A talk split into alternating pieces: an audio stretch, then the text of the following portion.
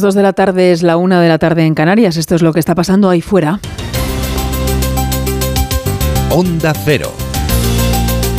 Noticias fin de semana. Yolanda Viladecans. Muy buenas tardes. Este domingo 8 de enero es el último, el último del no madrugón, el último de no atascos, el último de las comilonas, de las reuniones familiares, el último de la no rutina. Pero no es el último domingo en el que tenemos que contar nuevas muertes de mujeres presuntamente asesinadas por sus parejas. Dos en una misma mañana, una en Ciudad Real de 24 años, la segunda en el puerto de Santa María de 46 con solo horas de diferencia. Dos víctimas más de la sinrazón de la llamada violencia machista.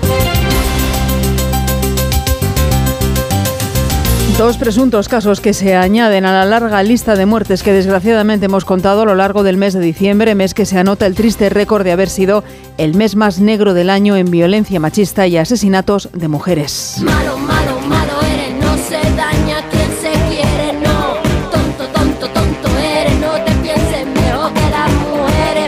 Muertes que mantienen además abierta la polémica entre el Ministerio de Igualdad, Justicia e Interior de cómo evitar que se sigan produciendo estos asesinatos. Interior ya deslizó que se trabaja en la idea de poder avisar a las nuevas parejas de los agresores de su condición de reincidente. Nos vamos en primer lugar hasta Ciudad Real, a Piedrabuena, donde esta pasada madrugada fallecía una joven de 24 años, apuñalada presuntamente por su marido, que ya ha sido detenido por la policía. Ambos tienen una pequeña en común de tres años. Fue el propio agresor quien dio aviso a los servicios sanitarios de lo que estaba ocurriendo. La joven fallecida jugaba en un equipo de fútbol sala de esta localidad de Piedrabuena y al parecer había cenado con todas sus compañeras la pasada noche antes de ser asesinada. Ampliamos datos en nuestra redacción en Onda Cero, Ciudad Real, José Luis Juárez. La víctima es una joven de 24 años, se llama Belén y fue agredida por arma blanca. La Guardia Civil ha detenido a su marido de 30 años como presunto autor de los hechos. Fuentes familiares han asegurado que fue precisamente el hombre quien dio aviso a los servicios sanitarios y a la Guardia Civil tras agredir a la joven en su casa de Piedrabuena. La pareja tiene una hija de 3 años. La investigación está bajo secreto de sumario. Son varias las hipótesis, entre ellas la violencia de género. El alcalde de Piedrabuena, José Luis Cabezas, avanzaba en Onda Cero que en los servicios sociales no consta que hubiera denuncias previas por malos tratos. En torno a los servicios sociales, tanto en el Centro de la Mujer, eh, que se atiende en Piedra Buena, que sucede en Malagón, como los propios servicios sociales, no tenemos constancia de ningún tipo de denuncia previa en relación con, con malos tratos ni con situaciones parecidas. ¿no? El ayuntamiento está a la espera de que se confirme si es o no un caso de violencia machista para convocar un pleno extraordinario donde se aprobaría una concentración de repulsa por el asesinato y decretar dos días de luto oficial. Malo, malo, malo eres, un crimen que se investiga como presunto caso de violencia de género junto a otro asesinato que se ha producido esta mañana en el puerto de Santa María, en Cádiz. Se ha detenido ya a un hombre de 40 años como presunto responsable de la muerte de una mujer de 46, cuyo cuerpo sin vida ha sido localizado en el interior de una vivienda en Valdelagrana, con heridas de bala. Al parecer, la víctima ha muerto por esos disparos y el detenido, en el momento de su arresto, portaba un arma y se encontraba bajo los efectos del alcohol u otras sustancias tóxicas, manifestando que había matado a su amor. La Junta de Andalucía ha mostrado su condena absoluta ante este nuevo crimen. Llama además a la unidad para acabar con esta lacra. Son palabras del portavoz del Gobierno andaluz, Ramón Fernández Pacheco. Desgraciadamente todo parece indicar que comenzamos el año de, de, la misma manera, ¿no? con una nueva víctima en la provincia de Cádiz, en el puerto de Santa María. Nosotros desde el Gobierno andaluz no podemos más que reiterar un mensaje de condena absoluta contra cualquier tipo de violencia, especialmente contra la violencia de género que ejerce quien en teoría más debería querer a las mujeres. El Ayuntamiento del Puerto de Santa María ha decretado este domingo como día de luto oficial por este crimen. Según ha confirmado el Gobierno andaluz, no consta que la víctima esté en Biogen, el sistema de seguimiento integral en los casos de violencia de género. Ha manifestado además a través de un tuit la ministra de Igualdad, Irene Montero, que habría que revisar cada posibilidad de mejora y de coordinación hasta evitar todos los asesinatos machistas. Ha dicho Irene Montero que no se acabará con la violencia machista si no se acaba con el machismo. De confirmarse ambos casos como crímenes de violencia de género, serían las dos primeras víctimas de este 2023, ascenderían a 1.184 desde 2003. Cabe recordar que el teléfono 016 atiende a todas las víctimas de violencia machista las 24 horas del día en 52 idiomas diferentes, al igual que el correo 016-online igualdad.gov.es. No deja rastro, pero hay que borrar la llamada del historial del teléfono. Ya son las 2 y 5, la 1 y 5 en Canarias. Seguimos camino enseguida. Echamos un vistazo a la circulación en nuestras carreteras en la vuelta a casa después de Navidad. Noticias fin de semana. Yolanda Viladecans. Se nota la vuelta a la rutina a esta hora en nuestras carreteras con tráfico intenso en esta tercera fase de la operación especial por Navidad de la DGT, que concluye esta medianoche con una previsión de 4 millones de desplazamientos. Regreso con precaución porque el tiempo no acompaña este domingo por ese sistema frontal atlántico que está cruzando la península y que mantiene a 13 comunidades autónomas en alerta por fuertes vientos y por lluvia. Vamos a conectar con la DGT para conocer de primera mano cómo se circula a esta hora. Tráfico Alejandro Martín, buenas tardes. Muy buenas tardes, ¿qué tal? Hasta ahora estamos pendientes de dos siniestros que están complicando el estado de la circulación. Uno de ellos en Guipúzcoa, en la P8, en Usurbil, sentido Irún, y otro alcance más en Málaga, en la 7, en Mijas, hacia Marbella. Al margen de esto podemos encontrar complicaciones de entrada a Madrid por la 5 en Arroyo Molinos, en la 6 a la altura de Las Rozas y ya en la 3 en Fuentidueña de Tajo, sentido Cuenca. También podemos encontrar complicaciones de entrada a Granada en la A92 en Lachar, por lo que tenga mucha precaución en estos tramos y vías. Esa vuelta a casa con mucha precaución al volante, con el paso del descanso navideño, llega la política. Los líderes de los principales partidos saben que tienen por delante un 2023 de infarto, año electoral y retos importantes como la economía o los efectos de la reforma de la malversación.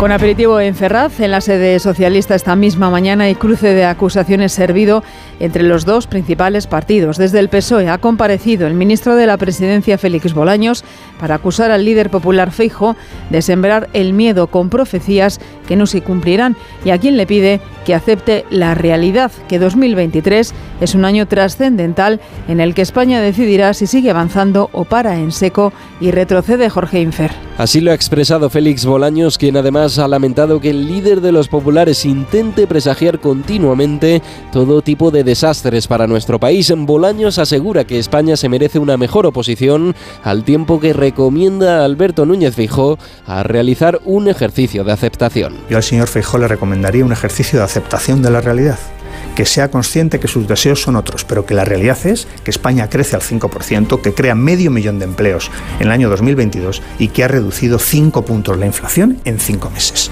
Eso es lo que es la realidad muy diferente a los deseos del Partido Popular. El ministro de la Presidencia también ha hablado de otros asuntos de actualidad política. Por un lado, ha señalado que el proceso soberanista de Cataluña ya es historia y por otro se ha referido a la renovación del Tribunal Constitucional, que por cierto se materializa este lunes. En este sentido, Félix Bolaños asegura que ya no hay urgencia en la proposición de ley en la que estaban trabajando los grupos parlamentarios, pero que en todo caso ha dicho les corresponde a ellos decidirlo. Si desde el gobierno Bolaños acusa a Feijóo de ser profeta de cosas que no se cumplen, el Partido Popular recoge y para el golpe con las declaraciones del vicesecretario de Organización Miguel Tellado y va directamente al grano. Acusa al presidente Sánchez de ser un fraude político. Se presentó diciendo que haría una cosa y ha hecho la contraria y por este motivo Laura Gil, los populares le piden que convoque elecciones cuanto antes. El vicesecretario popular de Organización, Miguel Tellado, declara que hay que convocar elecciones ya para dejar atrás a un Pedro Sánchez que no ha hecho más que incumplir todas sus promesas y compromisos, demostrando, dice, que es un fraude político. Pedro Sánchez es un fraude político en España Pedro Sánchez se presentó a las elecciones diciendo que haría una cosa y finalmente ha hecho la contraria. Y eso ha sucedido en todas las promesas electorales del que hoy es presidente del Gobierno. Y por lo tanto, por eso reivindicamos elecciones ya, elecciones cuanto antes. En declaraciones a Europa Press, Tellado habla de engaño delictivo y masivo, especialmente a su electorado, de un presidente indigno que usa el decreto anticrisis para tapar su descrédito. El PP, continúa el dirigente popular, es el mejor antídoto. Su partido tiene opciones de ganar y gobernar en todas las comunidades tras la cita electoral de mayo. Un examen donde augura pincharán con pérdida de apoyo popular los varones socialistas que no se han desmarcado del presidente. Le dirige también Tellado un mensaje a Vox, el partido de Abascal, avisándole de sus errores, como son, a su juicio, el teatrillo, dice textualmente, de la moción de censura a Sánchez y el voto contrario a los presupuestos de Díaz Ayuso en Madrid. 2 y 10, 1 y 10 en Canarias y seguimos de rebajas, lo contamos enseguida. Onda Cero. Noticias fin de semana.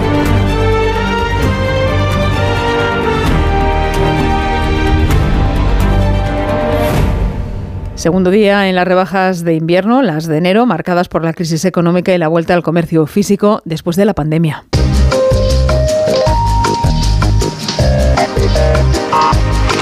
Un periodo que formalmente arrancaba este sábado en las tiendas físicas, aunque muchos comercios las adelantaban, adelantaban esos descuentos el pasado viernes para las compras a través de Internet. Van a durar hasta finales de febrero y cada español gastará una media de 135 euros en sus compras. Está una esperando las rebajas como agua de mayo. De presupuesto no hay mucho, hay que ahorrar. Y sé que van a caer bastantes cositas, porque yo ya he ido fichando un poquito por Internet y ya es cuestión de bajar a la tienda y lanzarme a la piscina. 25 euros y ahora 15. Me he ahorrado 40 euros. Lo que hay que rebajar es en viajes, en salir, en comer. Vengo para irme enseguida porque esto es un agobio y yo me voy enseguida. He venido al centro comercial para descambiar algunos regalos de Reyes y para aprovechar un poco las rebajas pensando que no habría nadie, y hay muchísima gente. Yo ya he hecho mis primeras compras, han sido online, me he comprado dos jerseys y sobre todo aprovecho para cosas que a lo mejor son más básicas y luego pues algún caprichito de que en su momento me parece caro cuando está en temporada y cuando viene la rebaja aprovecho y me lo compro.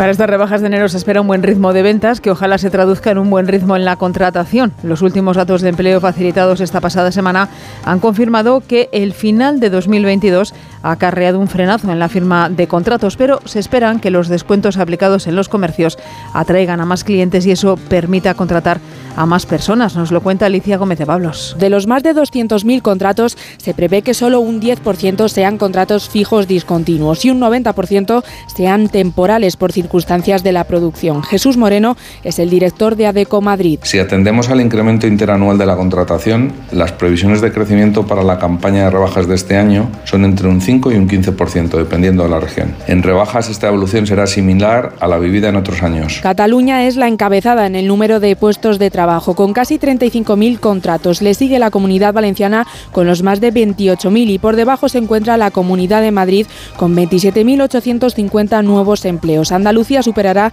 los 24.700 contratos y con 24.600 la región de Murcia. Entre estas cinco comunidades se reúne el 70% del empleo que se creará en estos dos meses de rebajas. Y un apunte más en este relato económico y como fórmula para invertir este año, en 2023, el alquiler, porque ofrece altas rentabilidades sin asumir grandes riesgos y permite recuperar la inversión realizada cuando el propietario lo necesite. Pedro Pablo González.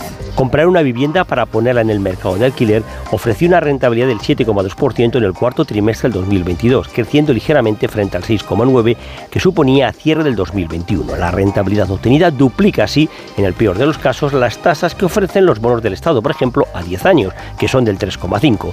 Y es que la subida de compra es menor a este ascenso, como indica Onda Cero Beñat del Coso, de Idealista. Los precios de, de venta han tenido un crecimiento mucho más comedido que el que han registrado los alquileres y esto, eh, por definición, eh, aumenta la rentabilidad de, de, los propios alquileres. Pero la rentabilidad es aún mayor si hablamos de oficinas o locales. Las oficinas son el, el producto inmobiliario que mayor tasa de rentabilidad ofrece, con casi un 13%, seguido por los locales comerciales que ofrecen una tasa del 9,6%. En el lado contrario, esta subida de rentabilidad se traduce en que para el 77% de los inquilinos el elevado precio de los alquileres ha sido el principal problema que se han encontrado a la hora de buscar vivienda. Noticias fin de semana. Yolanda Viladecans. Lo que llega ahora es el minuto económico.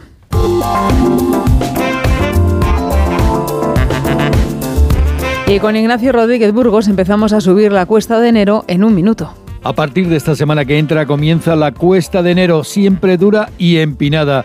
Según diversos cálculos, los españoles la afrontan con casi 900 euros menos en el bolsillo tras los gastos navideños y el pico que se llevan las rebajas. Por un lado está el recorte del IVA en los alimentos básicos, una rebaja del 4%, y por otro el encarecimiento constante de los alimentos en los dos últimos años, que de media acumulada se han encarecido un 20%. Aún así, España es el país de la zona euro con menor inflación en diciembre, según Eurostat.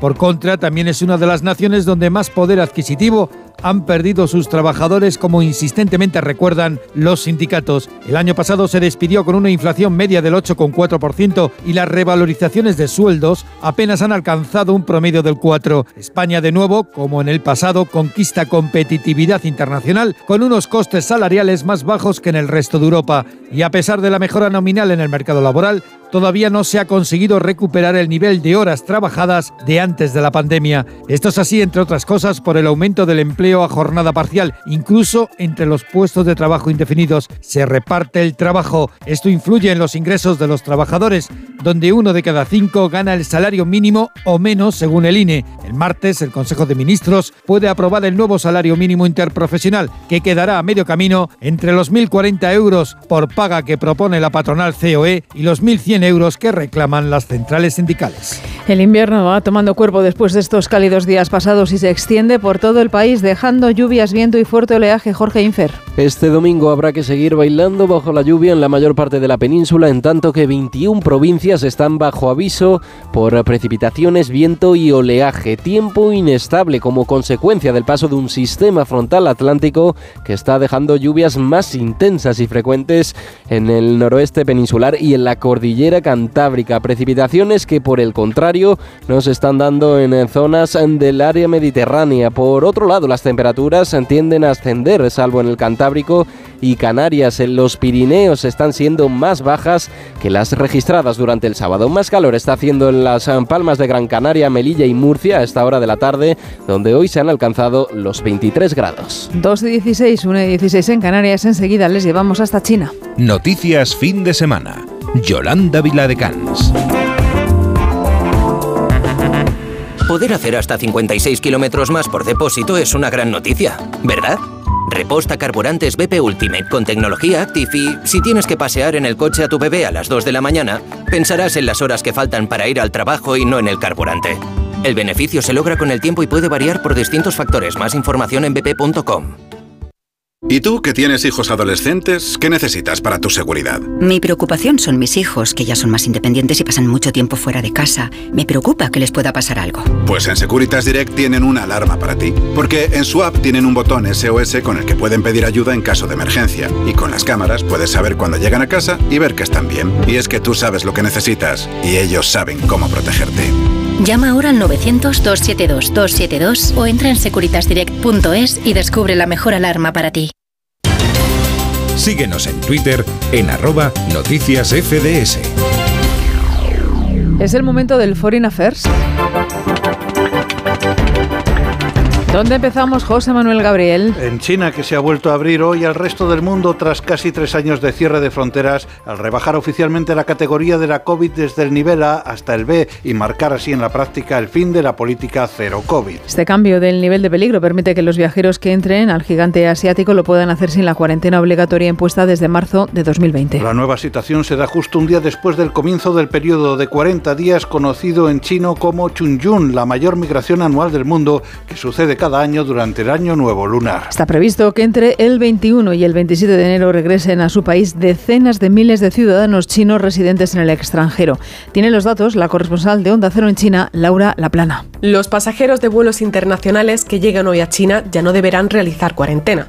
El gigante asiático elimina esta medida junto con restricciones a aerolíneas y abre también puntos fronterizos con Hong Kong. Desde las 6 de la mañana, miles de residentes ansiosos hacían cola en la estación de Shenzhen para subirse al primer tren que conecta con la excolonia británica. Para ambos sentidos, los viajeros deben completar un registro y realizar una PCR antes de viajar. Ya se han agotado los billetes para el año nuevo lunar, que comienza oficialmente el 22 de enero. Se espera que más de 2.000 millones de pasajeros realicen viajes en las próximas semanas. Australia, Tailandia, Japón, Hong Kong y Malasia son los principales destinos, aunque también aumentarán los viajes dentro del país. Muchos ciudadanos celebran poder reunirse con sus familiares por las fiestas después de tres años. Otros dicen que no viajarán por la preocupación de infectar a familiares mayores. Las autoridades de Alemania han arrestado en la ciudad de Castro Rausel, en la región del Ruhr, a un joven de 32 años acusado de planear un presunto ataque terrorista que la policía califica como de motivación islámica. El detenido de nacionalidad iraní había adquirido toxinas de cianuro y ricina, sustancias altamente tóxicas, para cometer el atentado, aunque las autoridades no han ofrecido detalles sobre el posible objetivo del terrorista. En las últimas horas, la policía ha registrado la vivienda del sospechoso y ha detenido a una segunda persona. Corresponsal de Onda Cero en Alemania, Paola Álvarez. Todo un operativo especial de policía y expertos en armas químicas y biológicas se desplegó anoche para la detención de un hombre iraní de 32 años y el posterior registro de su casa en Castro Braupel, al oeste del país. La policía detuvo también a su hermano, que se encontraba en el lugar por casualidad. Los dos hombres llevaban en Alemania desde el año 2015. Las autoridades llevaban días investigando al hombre con la sospecha de que estaba preparando un atentado. Los servicios secretos de otro país habrían avisado a Alemania de que el sospechoso había conseguido cianuro y ricino para preparar un ataque. El fiscal encargado del caso aseguraba este mediodía que en los primeros registros no se ha encontrado, sin embargo, ninguno de estos materiales, aunque la investigación se mantiene abierta. Venezuela apoyará los esfuerzos del gobierno de Colombia en su objetivo de conseguir un cese bilateral al fuego con la guerrilla del Ejército de Liberación Nacional. Es el resultado del encuentro mantenido anoche en Caracas por los presidentes de ambos países, Gustavo Petro y Nicolás Maduro. Tras el encuentro de tres horas de duración, se emitía un comunicado conjunto destacando que Venezuela, como país garante, apoyará al gobierno de Colombia en su objetivo por mantener el cese bilateral y la paz total. La reunión extraordinaria también ha servido para hacer una revisión exhaustiva de los temas fundamentales de la relación bilateral entre Colombia y Venezuela. Corresponsal de Onda Cero en América Latina, Pablo Sánchez Olmos. Amplia y muy fructífera. Con estas palabras ha descrito Nicolás Maduro la reunión bilateral extraordinaria que ha mantenido en Caracas con su homólogo Gustavo Petro tras la frustrada tregua entre Colombia y el Ejército de Liberación Nacional. Aclarado el malentendido de Año Nuevo, cuando el presidente colombiano anunció el cese al fuego y los rebeldes lo desmintieron, ambos mandatarios se han mostrado optimistas respecto a un proceso de paz que se reanudará este mismo mes en México. A su vez, Petro ha insistido a Maduro en que regrese a la mesa de negociación con la oposición para legitimar un proceso electoral que debería realizarse este año en Venezuela. Se trata del segundo encuentro que mantienen estos dos vecinos y aliados en paralelo a un proceso de normalización de relaciones tras más de cuatro años de ruptura. Los combates no han cesado en Ucrania durante la tregua unilateral ordenada por el presidente ruso Vladimir Putin con ocasión de la Navidad ortodoxa. La pasada medianoche ucranianos y rusos cerraban ese fallido alto el fuego con ataques de artillería. Ucrania ha alcanzado con misiles dos centrales termoeléctricas en la región de Donetsk, mientras que las tropas rusas han atacado las regiones orientales de Donetsk y Kharkov y la sureña Saporilla. El Estado Mayor ucraniano estima en 40 los ataques con lanzaderas de misiles perpetrados por el enemigo durante las últimas 24 horas contra infraestructuras civiles. Las autoridades ucranianas y el Pentágono acusan a Moscú de no haber respetado su propio alto el fuego, a lo que Moscú replica que sus fuerzas únicamente se han limitado a responder al fuego enemigo. Serbia ha anunciado que la OTAN ha rechazado su solicitud para desplegar al ejército y la policía serbios en Kosovo. Belgrado basaba su solicitud en la necesidad de proteger a la población civil de la persecución a la que está siendo sometida por las autoridades kosovares. La petición fue presentada el mes pasado en un momento en que la población serbo-kosovar se había levantado barricadas para protestar contra detenciones de miembros en esa comunidad. En Senegal, el choque de dos autobuses ha dejado 40 muertos y al menos 87 heridos. Son datos facilitados por los bomberos que han explicado que el siniestro ha tenido lugar cerca de la localidad de Cafrine, a unos 250 kilómetros de la capital Dakar. Se han decretado tres días de luto en todo el país. Y cerramos con otra nota luctuosa que nos llega desde Estados Unidos, donde ha fallecido a los 86 años el director de fotografía Owen Reutemann, nominado cinco veces al premio Oscar. Reutemann consiguió la finalmente en 2017 por su contribución al cine. Entre sus trabajos destaca la fotografía de películas emblemáticas de Hollywood como Tutsi, Ruwayatep, The French Connection o El Exorcista. Ha sido un resumen de José Manuel Gabriel. Dazón comienza la parte de la temporada que más nos gusta, la de los goles y paradas que valen ligas enteras, la de los partidos que hacen historia. La Liga Santander y la Premier League vuelven a Dazón, ahora desde 19,99 euros al mes. Síguenos en Facebook en Noticias Fin de Semana Onda Cero.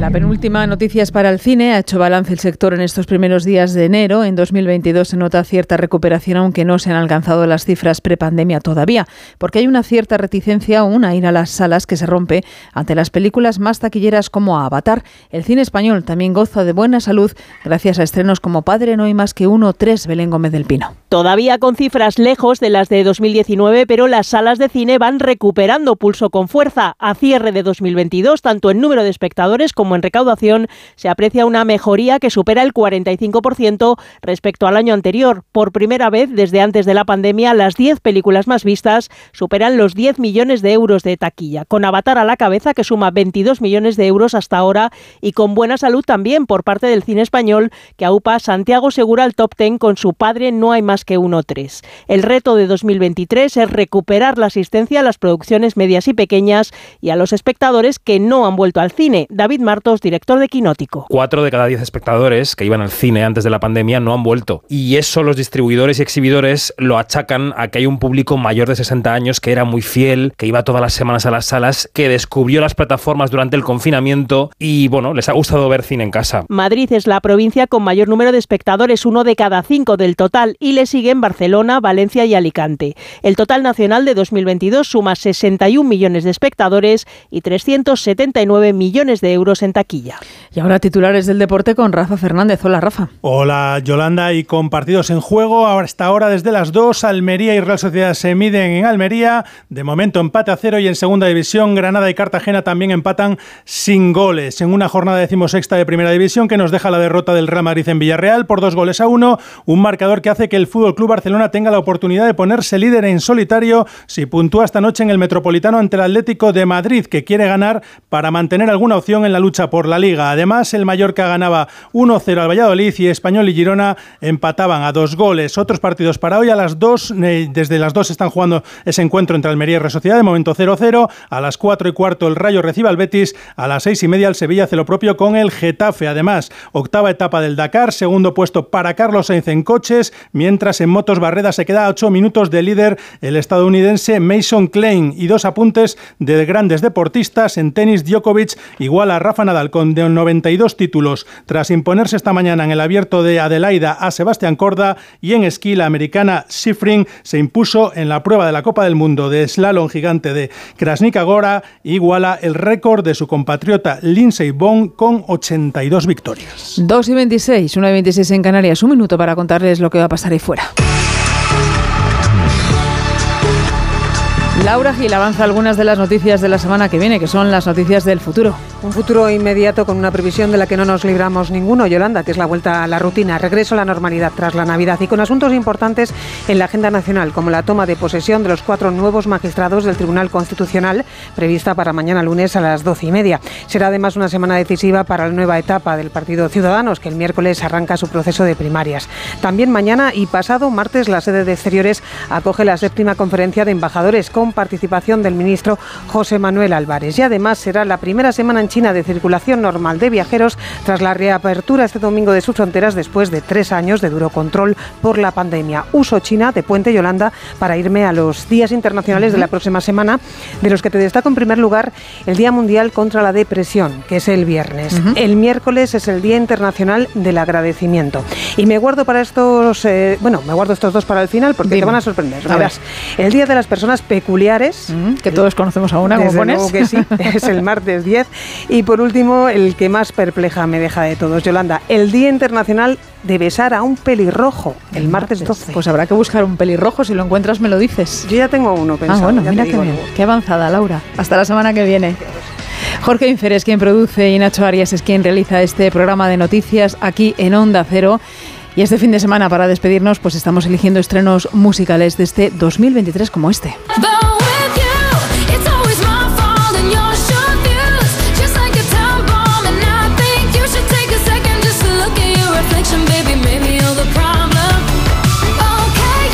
La voz de Ava Max, una cantante y compositora estadounidense de pop dance de ascendencia albanesa que va a sacar su próximo disco muy esperado, además el 27 de enero. Se va a llamar Diamonds and Dance Flow.